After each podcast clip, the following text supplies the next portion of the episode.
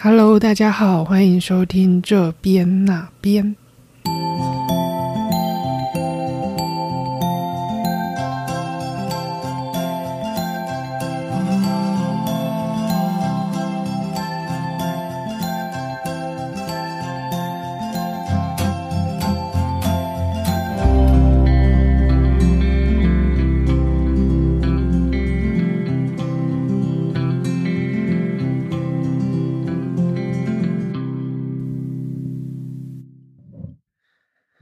大家这礼拜有去哪边玩吗？嗯，我这礼拜忙东忙西的，很快就过了。那最主要这几天呢，都是在忙一个插队的临时工作，就是写一个农场的经营计划书。那这个农场呢，它是位于台北三峡的一个山区的一个小基地，一个小农村。那免不了呢，我就是要帮他做当地的文化资源的盘点。然后呢，就免不了就会写到附近的三峡老街嘛。那三峡老街其实我对它不是很熟悉，因为我大概前几个月前呢，刚好因为别的事情才第一次拜访那个地方。那它其实那个老街呢，最呃最出名的就是它的那个老呃老街的那个店屋，就是丁阿卡，也就是骑楼的这种呃建筑形式。其实不是在三峡看得到，就是在早期一点的那种老街，就比如说大道城啊、鹿港啊，或者是那个桃园大溪那边，其实都有类似这样子的形式。那就是三峡也有这个这样子的建筑，那只是说三峡比较特别的是，因为它以前这里就是因为它有那个大包溪，所以呢那时候就水利非常的方便，再加上以前这里呢有种茶叶。然后后来又日治时期的时候又有伐木业，它现在都是种竹竹子居多，是竹笋的最大的产地。所以呢，就是依仗着这个河水的交通之便呢，这里就发展成一个很热闹的街区，所以就有这样子的很热闹的商店街。那我看的资料是说，它这个以前最一开始。三峡的第一批移民是从那个泉州安溪那边搬过去的。那我们知道，就是安溪那边就是产茶，茶叶是非常有名的。整个福建那边，安溪是在福建比较也是靠山区一点的地方，所以呢，就是这边也有茶叶的产业。那以前就是曾经度过了一段非常繁繁繁华的日子。那上次去采呃在拜访那个地方，我觉得比较有趣的是，那边有一个叫做甘乐文创聚落。那我们那时候去听那个那个文创聚落的老板负责人去讲他在那边蹲点十年的心路历程。呃，听了也是觉得哇，真的是很赞叹，因为他们做了非常多棒、很棒的事情，包括他们去挖掘当地的那个在地职人，就比如说有做陶的啊，做皮革啊，做铁件的啊。各种各样的职人，那那就是去把他们收集起来，然后做一个传承的的这样子的的活动，然后去找当地的小朋友，跟他们一起互相的学习，让老一辈的职人跟呃学校里的小朋友这样子互动，那去就是学习这样子的记忆。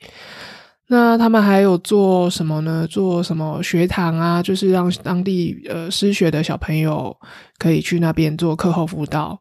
然后也有做一个是黄豆的黄豆产品，那那个就是为了让当地的那个青少年，就是失学的青少年，可以习得一技一技之长，然后在那里做豆腐啊、豆浆之类的。那 anyway，就是呃，为什么讲到这？好，就是 我讲到，就是那时候呢，就是去替那个负责人去。讲他们这十年来做了什么事情，我都觉得哇，真的是佛心来着啊！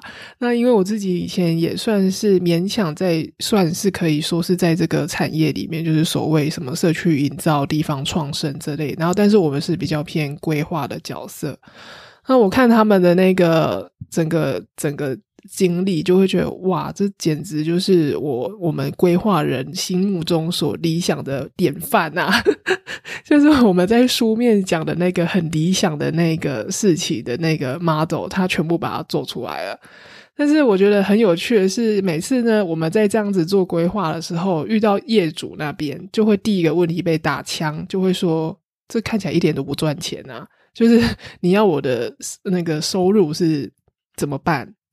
那我们就是会讲很多，就是呃，那个收入来源是什么什么什么什么这样跟他讲，但是还是没有办法，就是以一个。呃，比较正常的一个商业利益的角度去说服那个老板或者是业主，因为他们肯定也一定要赚钱，不能让他赔钱。虽然他可能有一点发心是觉得是做善事，但是你总是不能让他赔钱嘛。但是总是呢，在这一关就卡住了。我们那时候看到甘乐文创就是做的这么的、这么的，嗯，就是做到这个程度，我真的是心中有点。佩服，也觉得他真的是把那个理想的范型给实现出来了。但最后这个老板呢，他就说，但是呢，他在这里做甘乐文创做了十年，他们到现在还是赔钱，就是非常的辛苦。就是好在呢，他们以前就是他在做这个甘露文创之前呢，他其实是做其他事情有赚到一笔钱，有赚到第一桶金。那后来他就决定转型来做这种比较。呃，社区跟社区结合的这种社会企业方向的这种聚落，但做了十年，就我在想，应该是把他前面的钱全部都烧的差不多了。我实在是很想问他一句有没有后悔，但是我实在不好意思这么问，因为这种 事情当然啊很难取舍啦。就是你要赚钱，还是说你要为了社会付出？那你社会付出，你肯定就是有很多事情要很担待，真的是。我们这种在旁边看、知道看门道的人，就知道他这个心力真的是花了非常的多，非常的理想。啊，我为什么会讲到这个？哦，好，其实我是要介绍三峡老街啊。三峡老街呢，其实严格来讲，它跟我今天的主题泉州的番仔楼有一点点的相关。那我今天想要解读的呢，不是说只有这个建筑本身它的什么样式啊，它的什么花纹这样。我比较想要解读的是这个建筑背后的的那个故事，在那个时代背景，跟它的那个产生的脉络是什么。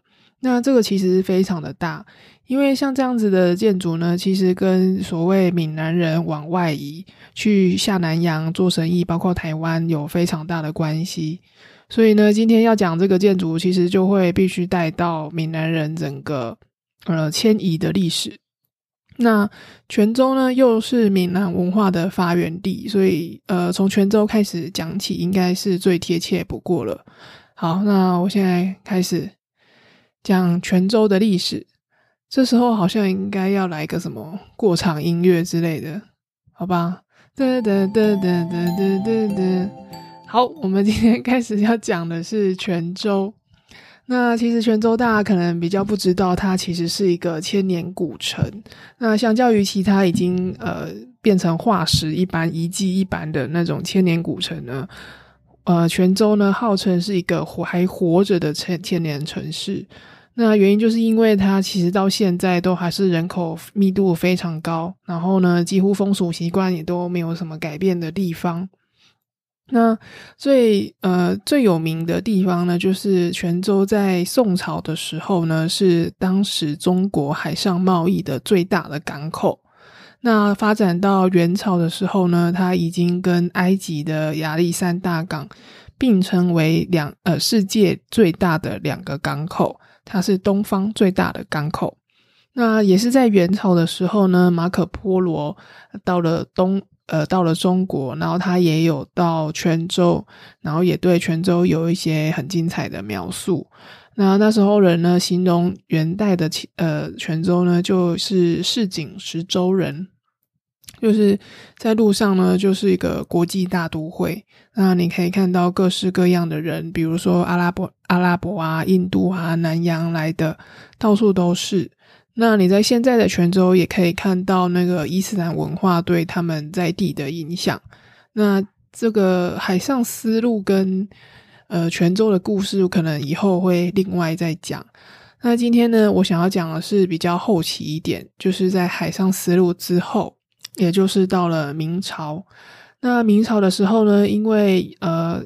明朝的政府呢下令，就是只开放广州这个港口，所以也就造成了那个港口呃沿岸呐，就是有非常多的贸易都没有办法进行，就产生了黑市。那黑市呢就会开始有一些倭寇，就是所谓的海盗。那闹到了清朝的时候呢，就是呃清朝政府呢真的受不了，然后就颁布了一个叫做迁界令。那所谓迁界令呢，就是下令福建沿海所有的居民都必须往海岸线的后面退。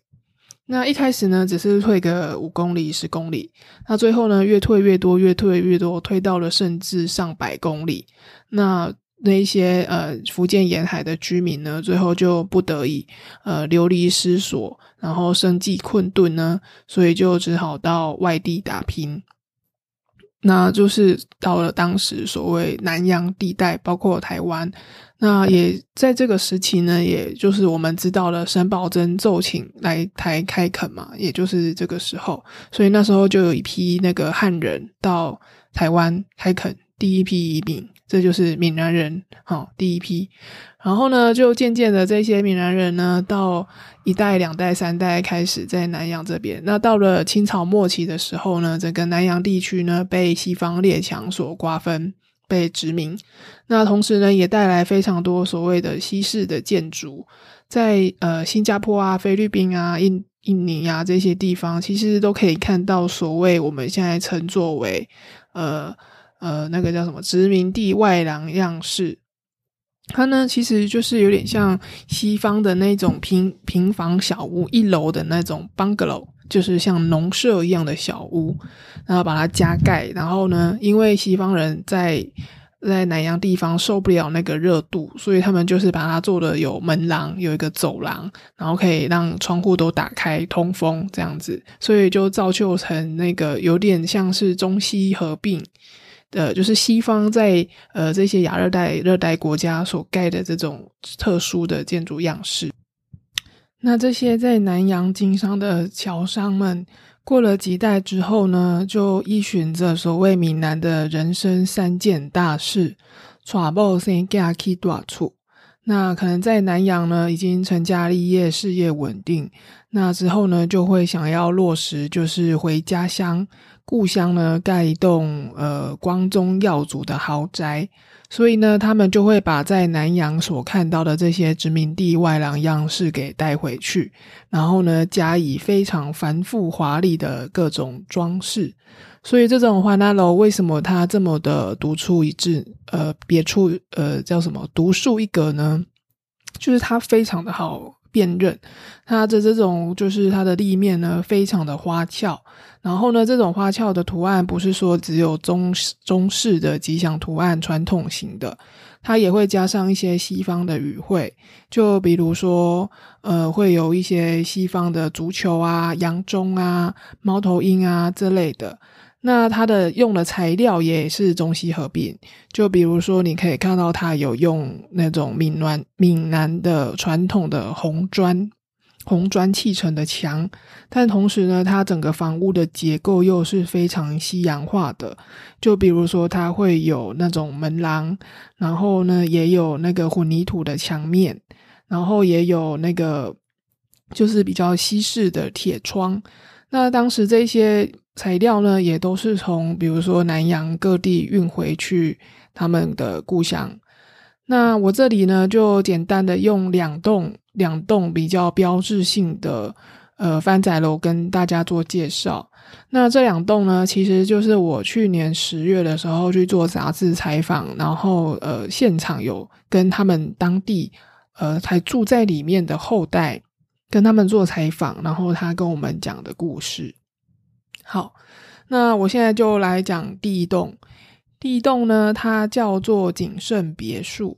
那景盛别墅它位于泉州的南边的一个市，叫做石狮市。那石狮那边呢，有非常多的番仔楼聚落。因为呢，这种侨商他们就是一个村子呢，有一个人出去南洋打拼，那可能就会一个拉一个拉同乡的的伙伴一起过去，所以就很很容易形成一个整个村都在某个地方，呃，做做同样的产业。那我刚刚讲的这个景盛别墅呢，它在实施，它是一个菲律宾的侨商，那他们主要是做香烟烟草的生意，它的主人叫做高。竹井，那这个他们的香烟很有名，他们有自己的牌子，叫做良友牌香烟。好，那他就是到了菲律宾经商成功之后呢，他在一九四五年的时候呢，据说是带了二十万美元，当时的二十万美元是非常大的一个数字，然后呢，就决定要盖一个这种两层楼半的一个很豪华的别墅，然后他这栋呢，在当地就是我刚刚讲的这些实施的番仔楼聚落里面呢，它算是保存相对完好的。而且呢，它的设计啊，跟它的用料其实也都是比较比较好的。好，那讲到高祖景，那他带了二十万。那听说呢，当时回来呢，是由高祖景的老婆亲自所设计、监工、制造。但是呢，这个这个。呃，番仔楼呢，在建造到一半，就是它整个主体结构啊，然后一楼什么的门面都做好了，那就是它里面内内部的装修，然后一楼也装修好，就二楼还没装修。那它就是一直盖到四九年新中国成立，那时候呢，因为时局非常的混乱，所以呢，那个高祖景他就迫不得已。只好呢，就刚放下他们这个还没真正完工的房子呢，就全家又搬回菲律宾避难。那所以呢，其实高祖景自己自始至终呢，盖的这栋房子，他也还也没有住到里面。那后来呢，他们搬回菲律宾之后呢，就托管给他们的一个亲戚，可能就像是那种堂亲戚、表兄那一类的。那所以现在在里面住的也是高家的亲戚，是也也是姓高。然后我们去的时候是跟他们里面的一个一个先生拜访采访这样。那这栋建筑呢，真的是非常的精彩。它呢就是很多的细节，大家可以到网站上上去看照片。那包括呢，他们在门外呢会有那种家训师。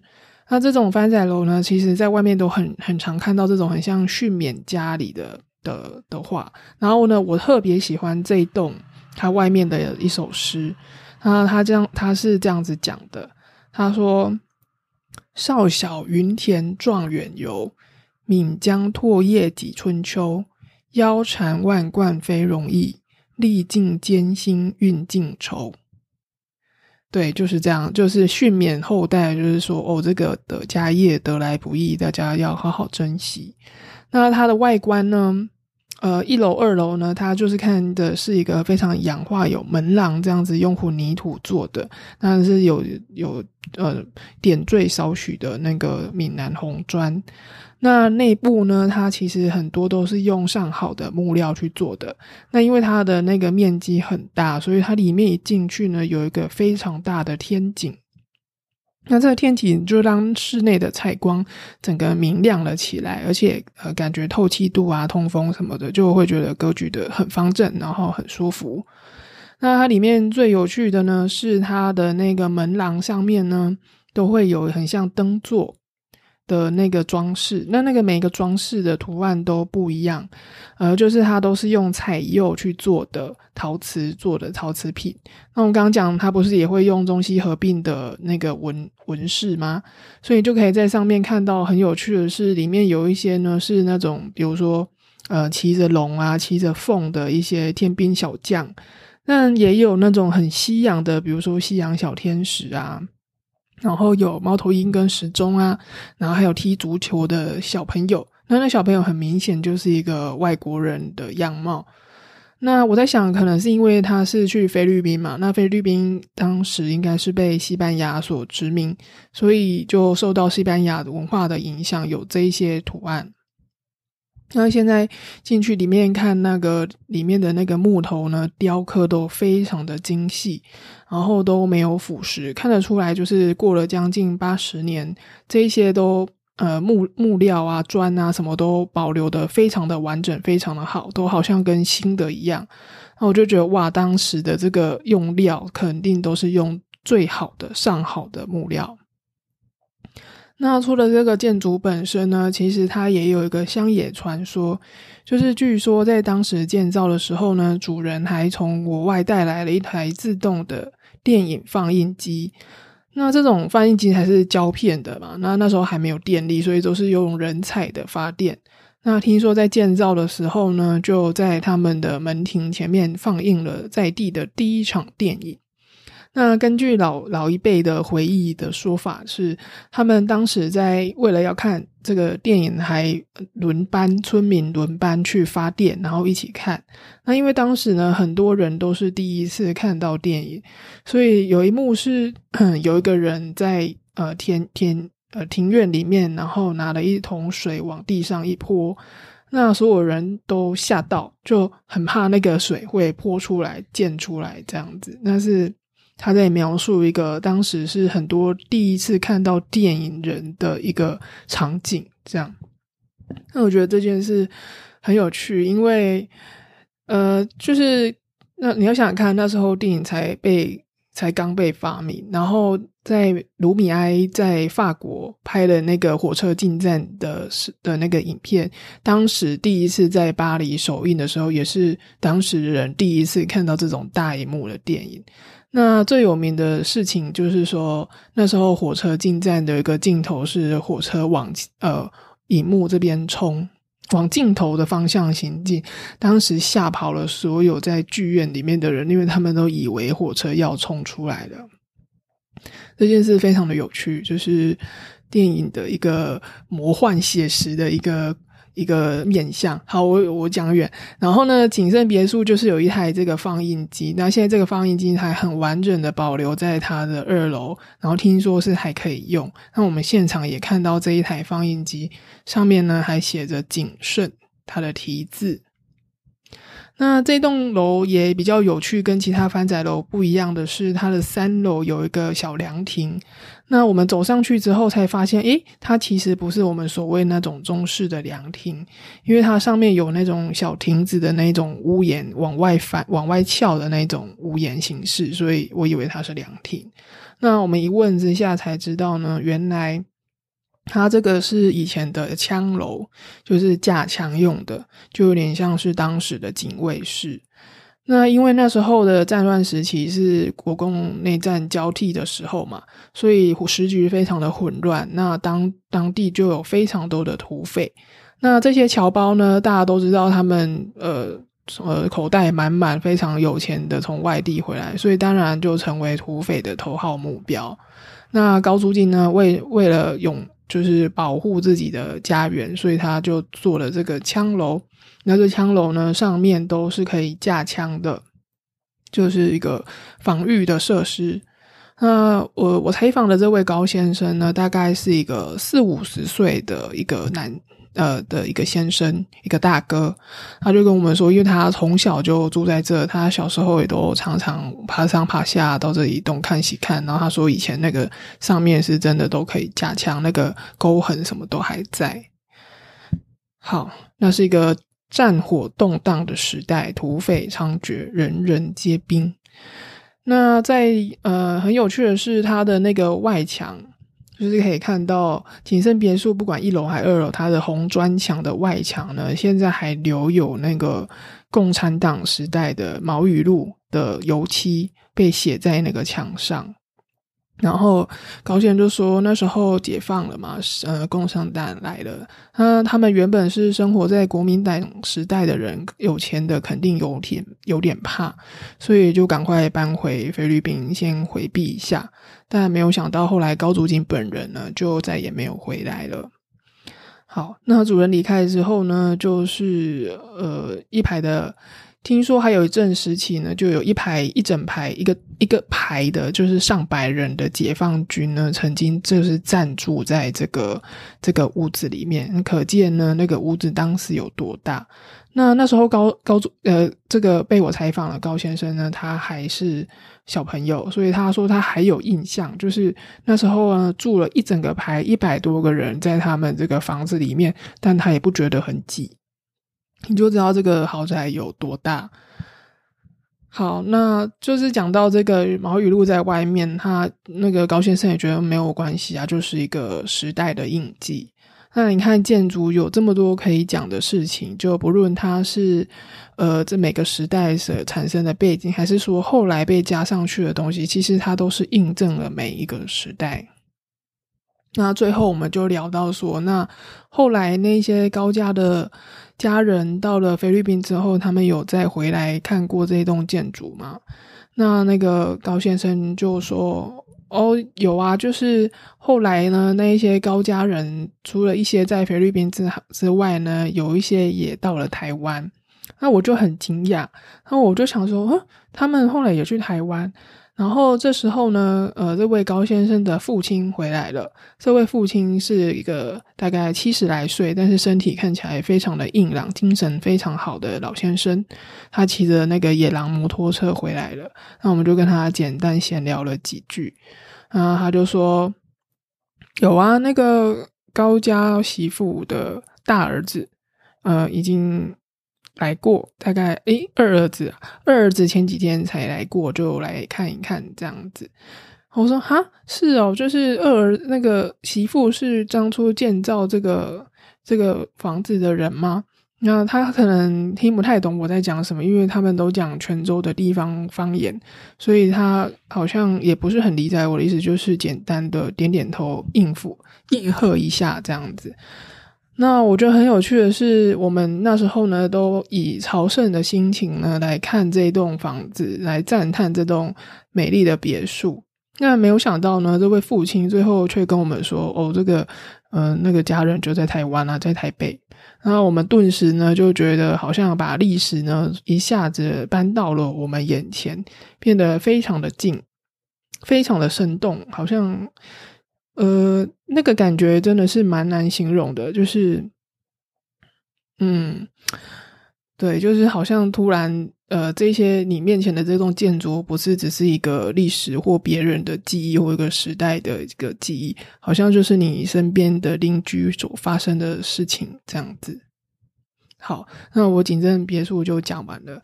那如果大家有想要去景胜别墅玩的话，其实它是蛮好玩的啦。只是现在可能疫情不太方便去。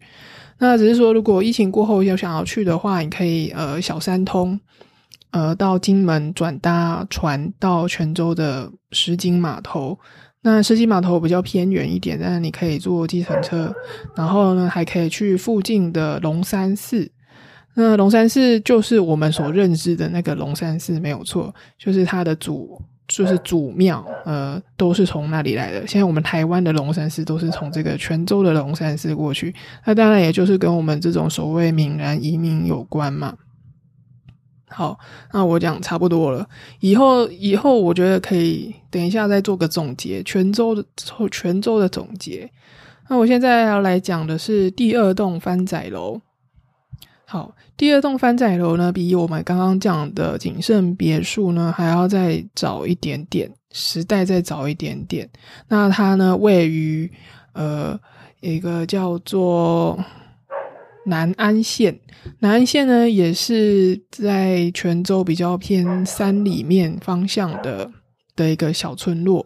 那它现在就叫做南安市的关山村。那这个呢？华侨是印尼的华侨，那他们其实已经是华侨第二代了啦。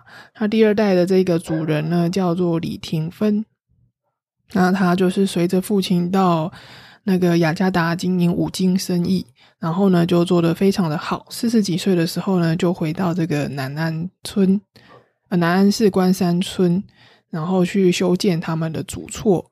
那在主厝的山的下方呢，又盖了一栋新的番仔楼。所以它就叫做关山番仔楼。那先讲一下关山村这个地方。关山村呢，我们当时去的时候，我印象非常的深刻，因为它就是一个在村里面的小村落。那个村呢，是真的非常的呃，非常的深。虽然它不是很高的那种大山，它算是一个比较近郊的近山这样子，但是呢，那个路就是弯弯野野，然后路路就越来越小，越来越小，然后不知道怎么的，然后我们坐计程车，眼前突然一个大转弯，然后呢，就发现有一个像山腰一个山谷一样的地方，那里面的盆地呢，就是盖的非常多豪华的别墅。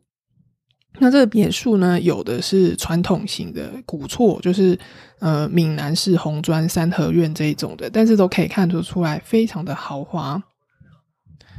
那有一些呢是比较西洋式的，那西洋式的也有分，看得出有不同的年代。那有一些呢看起来就是非常的新，是很像这几年才盖的，但也有那种是感觉是可能几十年、二三十年前盖的。但是呢，他们都有同一个特点，就是看得出来这些人呃住在这里应该非富即贵，就是简单来讲就是一个豪华的豪墅聚落。但又不是我们现在所称的，就是那种建商的那种社区整片开发，你就可以看得出来，这里都是独立一户一户一户的。但是这里每一个独立的一户呢，看起来都是非常的有钱。这样，那我们一问之下呢，才知道说，其实这个关关山村呢，其实是非常有名的富商的呃的家乡，侨商的家乡。那有名到什么程度呢？听说早期呢，你从南洋寄信回来，你的信封上只要写着“中国山腰”，就这样，就不用不用写其他地址，你就写“中国山腰”就可以到达了，可见它的有名程度。好，那我们今天讲的这个关山番仔楼呢，就是李廷芬所盖的。那他当初要盖这个呢，呃，一方面是修建古厝之外呢，他另外一方面是为了给他的印尼妻子住的。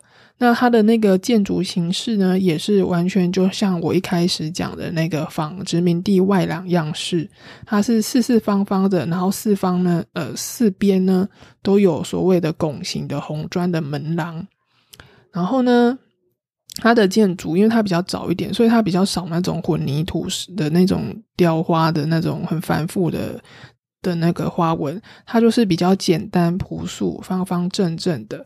那你可以看得出来，它也是中西合并，就是红砖，但是它的那个结构是呃非常的西式。那我们采访到的是他现在还住在里面的一位李先生，李老李老伯，李大哥。啊，他也是后代啦，但是因为那个李廷芬呢，他其实在盖好这栋房子之后呢，其实也几乎大概快完完完工了。但是呢，也因为刚刚讲的这个关山村是豪庶聚落，所以当地的土匪也是一定都抢这里的嘛。那当时因为又是那个动乱时期，所以所以呢，就是呃，山匪非常的猖獗。那甚至呢，在他们这个番仔楼的对面呢，有一户人家的那个妻子跟婆婆呢就被绑架，那就家里的钱财就被洗劫一空。所以呢，李廷芬就听到这件事情之后呢，就嗯不太敢住在这个关山的。所以他后来呢，盖了这么漂亮的一个房子，花了十年，然后花了十万两白银来盖。但没有想到一样的，就是他最后呢，自己也没有盖呃住在这栋豪宅里面。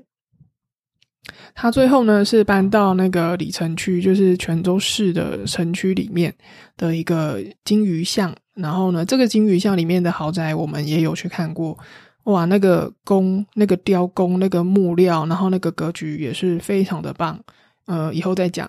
所以呢，反正呢，就是李廷芬呢，就呃放着这个关山村的古厝还有豪宅呢，他不得已之下呢，就搬到金鱼巷去避避居。那最后呢，他又搬到那个厦门的鼓浪屿。那因为当时的鼓浪屿是外国租界地，所以是相对安全的。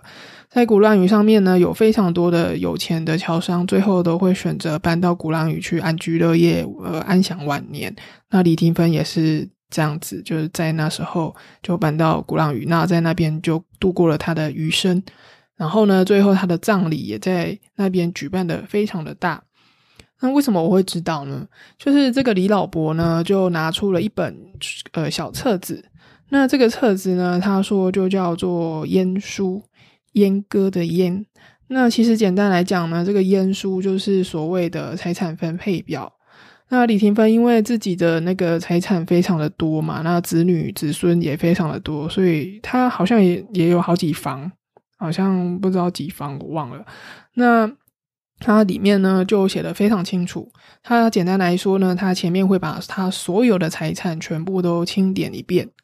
那就会说，我看到他写，比如说一一存三幺楼一栋，呃，就是我今天介绍这个华南楼。那另外会讲说，哦，一存就是主厝，然后一存金鱼巷的那个宅院，那就是很多，然后还有什么泉州的电屋产业，各种的，还有一个是在鼓浪屿的房子，就是他安享晚年的地方。然后呢，除了这些房地产之外呢，他也会非常详尽的写，比如说现金有多少，然后呢，还有那个股份。那他就会看，我就会看到他们有写，比如说泉州汽车公司股份，或者什么电力公司股份，然后都讲的非常的清楚。然后呢，盘点完所有的财产之后呢，他就会讲说，我接下来要捐赠以下这些地方，然后就会看到，比如说呃，泉州某某学堂啊，或是某某医院啊，或者什么某某女子学校啊，然后就存借呃，给给他多少钱。那以上扣掉这些捐款的部分之后呢，就说说依照以下的那个分怎么分，这样子就比如说大房分到什么什么，二房分到什么什么什么。那很有趣的是，他这里面列了那么多之后呢，他最后有附注一一一一个一个条目，他就写说：一存三幺楼一座，按我以上洋楼大厦，系我子庭宫艰难缔造。凡我子孙今有同享权利，共同保存，不得转卖外还之人。他讲的这个三幺楼，就是我今天介绍的这个呃关山的番仔楼。对，就是可以看得出来，他真的花了很多心力，就是花了十年来建造这个这个房子，然后最后他在他的遗遗书馈赠呃财产分配表的时候，还特别交代子孙说，你不能卖这一栋房子。可见这这栋房子在他心中保有非常独特的地位。对，那时候他盖这一座是盖了十年，是真的。因为我刚刚讲这个路都是越来越小，弯弯延延，它算是一个在蛮深山的一个小村落，所以当时他为了把这一些材料运上来，就花了不知道几百个人力。然后光是从那个河口把木材给运上来，光是用走的这样子运，徒步这样运，就要走两天两夜。你就知道那个动用的人力有多大，然后花十年盖，真的是一点都不夸张。而且呢，这个建筑本身呢是盖的非常的好的，就是你从那个缝隙跟它的那个做工，你都可以看得到。他当时呢，根据李李老伯的说法呢，是他们当时请的师傅都是最好的师傅，那个学徒的那种他不要，他就是要那种经验老道的师傅来做。对，就是非常的用心。那现在你看，这个房子已经一百多年了，跟呃比刚刚我们讲的那个景胜别墅还要再更早。但是它这个一百多年的房子都还是非常的牢固，非常的都没有任何的腐坏啊，或呃或漏水什么的。那李老伯现在呃，就是他一直住在这个房子里面嘛，那跟他的婶婶一起住，他们就是那个婶婶呢，就住在这栋房子里面住了七八十年，等于说一辈子，就从小时候就一直住到现在。好，那我就大概介绍到这。那很有趣的是，这个关山番仔楼，因为我们去的时候是早呃早上，那我们就聊天聊着聊着就到了中午，那他们就非常的热情，非常的好客，还做了那个菜饭给我们吃。那这个菜饭呢，其实简单来讲，就是把一些虾米啊、香菇啊、高丽菜啊，然后炒一炒之后呢，然后跟米一起放到电锅里面一起煮，就有点像高丽菜油饭这样子的感觉。但当时呢，我们在里面就感觉哇，怎么这么的好吃啊！然后我跟摄影师还有同行的老师，还有带我们的那个计程车大哥，我们几个人这些客人就那边把人家的整锅的那个饭全部都吃光，然后我们就觉得哇，怎么都好吃，就是很像回到那种嗯，像阿妈的家乡下的那种古早味，然后很热情，很淳朴。然后呢，又加上当时里面的场景，你知道吗？那个桌布就是很像阿妈家会有的桌布，然后又加上这种调味、葱油这种的，非常非常传统闽式的这种风味的感觉，很像回到家乡啊！那我们都是那时候印象真的是超级深的。好，那我两栋都讲完了，对，差不多了。哦，讲好久。好，那我总结一下好了，就是泉州大家对泉州真的是没有什么印象啦。但我们那时候跟摄影师两个人，我是去泉州很多次的，因为我之前是做其他呃工作的关系去那里出差。那那个摄影师他是第一次去，那他给我的反馈是说，他觉得他一点都不像出国，他觉得他很像到了台南。呃，我讲这个出国没有任何政治上的意思，只是说这两边的文化实在是太相近了。那这种闽南文化呢，就感觉就很像回到呃回呃不能讲回到去到台南，或是回到阿妈家。那这种整个氛围都是很呃复古，非常的怀旧。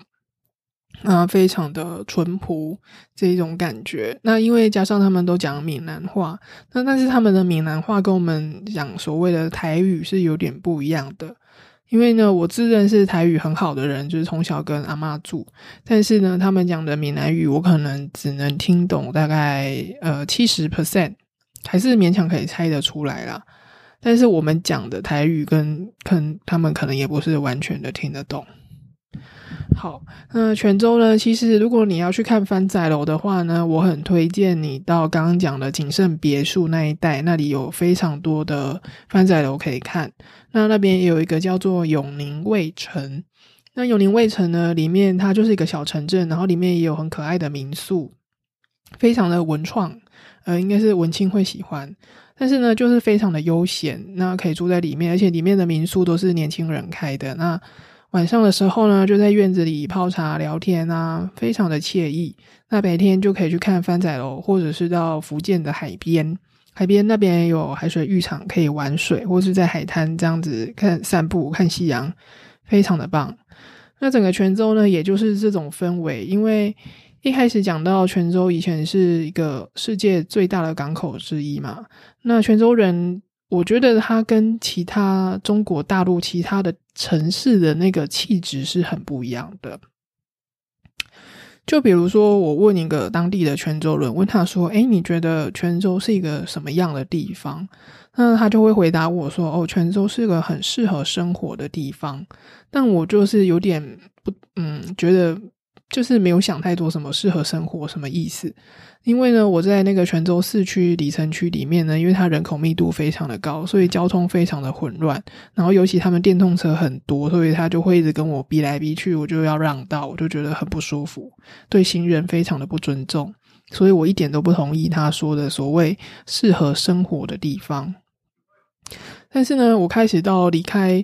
呃，泉州市区到了刚刚讲的这种时事比较郊区的这种县城，或到这种农村里面，我突然可以感受到感受到那个人告诉我的所谓的生活是什么。他说，大部分人呢都只是生存，但是泉州的人懂生活。那他意思就是在这种泡茶、聊天啊、话家常啊、处变不惊啊，呃，所有事情都淡定以对。